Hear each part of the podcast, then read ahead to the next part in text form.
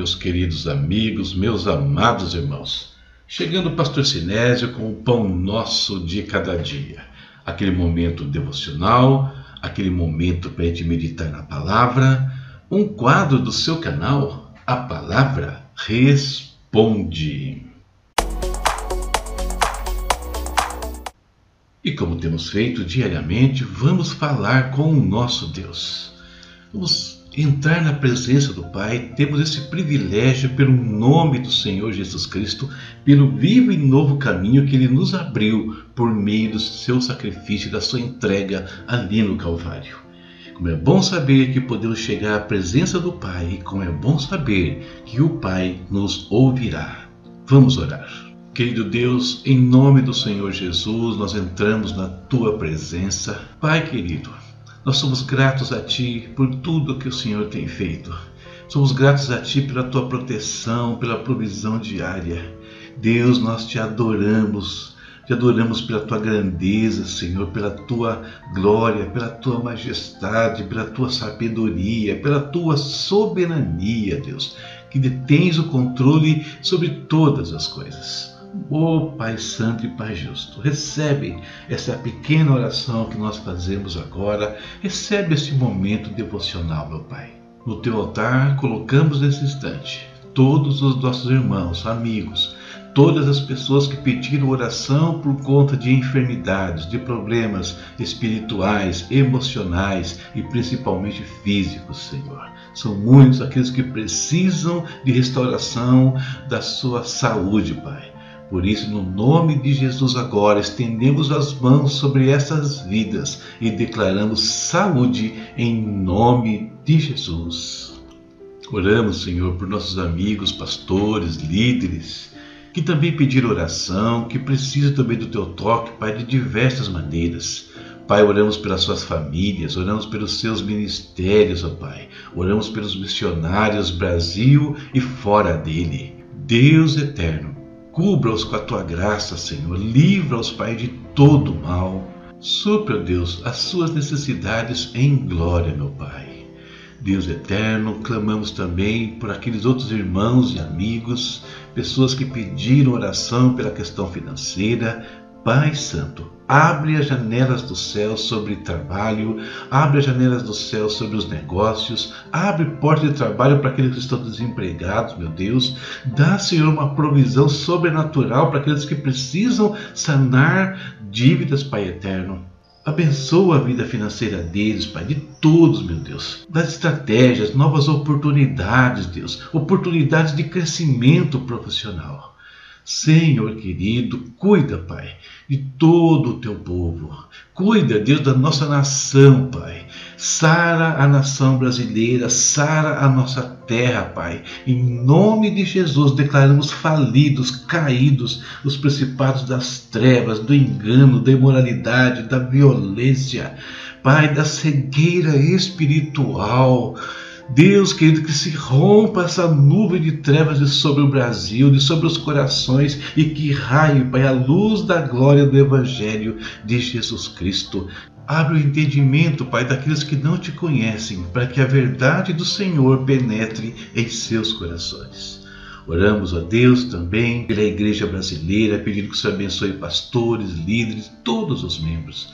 Ô oh, Senhor, desperta, Pai, desperta essa massa, Senhor, que te serve. Desperta em sabedoria, em entendimento, Pai, em relevância, para que cada um abençoe as vidas que estão ao seu lado, meu Pai. Em nome de Jesus, a tua igreja pode fazer a diferença no Brasil.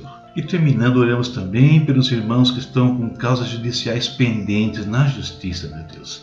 Oh Senhor, destrava os processos, abençoa, traz as respostas que eles tanto necessitam e esperam neste momento. Fala conosco, Senhor, por meio da tua palavra nesse momento. Em nome de Jesus. Amém. Leitura de hoje, Colossenses capítulos 1 ao 4. Passamos pela epístola toda de uma vez. Não vou fazer leitura de versículos agora, porque temos alguns textos a ler durante a meditação. E o tema da reflexão de hoje é Não estrague o momento. Colossenses é uma das epístolas que Paulo escreveu estando preso em Roma. Nela podemos observar que nada parava o apóstolo. Como comentamos alguns dias atrás, quando vimos que, tendo chegado a Roma, aprisionado, não deixou de falar de Jesus um minuto sequer.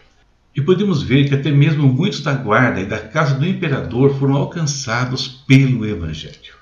E o apóstolo nos ensina o segredo do seu sucesso em propagar o Evangelho de Cristo, mesmo nas situações mais adversas. Vamos aprender um pouco sobre isso. Afinal, este é o maior propósito de Jesus para as nossas vidas. Vamos lá? Batendo um papo com meu filho Lucas, no dia anterior a esta meditação, falávamos acerca da importância de agirmos com sabedoria em relação às situações que vivenciamos diariamente, procurando falar na hora certa, da forma correta. E isso vale para muitas coisas, principalmente no que diz respeito a testemunhar de Jesus. Estamos vivendo dias em que cada vez se torna mais difícil anunciar o amor de Deus. Somos confrontados contra a nossa fé de diversas maneiras. O apóstolo Pedro, falando sobre isso, disse: Antes santifiquem a Cristo como Senhor no coração. Estejam sempre preparados para responder a qualquer que lhes pedir a razão da esperança que há em vocês. E o que é estar pronto para responder? É agir conforme as palavras do apóstolo Paulo aos Colossenses. E ele diz assim: Sejam sábios no procedimento para com os de fora. Aproveitem ao máximo todas as oportunidades o seu falar seja sempre agradável, temperado com sal, para que saibam como responder a cada um. Um exemplo notório de sabedoria quanto ao procedimento em relação aos que não creem pode ser visto em Jesus. Suas palavras eram sempre sábias, adequadas, mesmo quando se tratava de uma repreensão.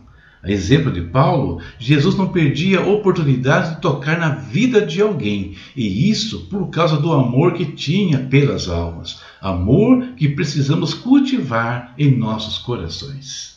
Multidões seguiam Jesus porque, diziam eles, ele falava com autoridade, autoridade que se obtém com uma vida íntegra na presença de Deus.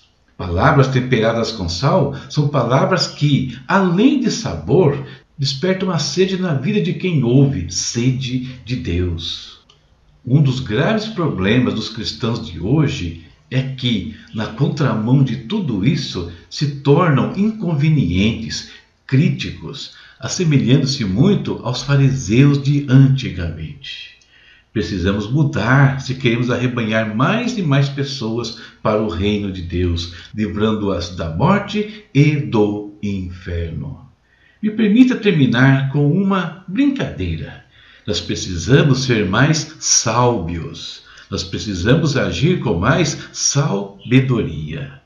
Essa é a nossa meditação de hoje, pequena, mas que nos ajude aí a influenciar as vidas daqueles que precisam da graça de Deus e que não podem ter como impedimento o nosso comportamento, as nossas palavras.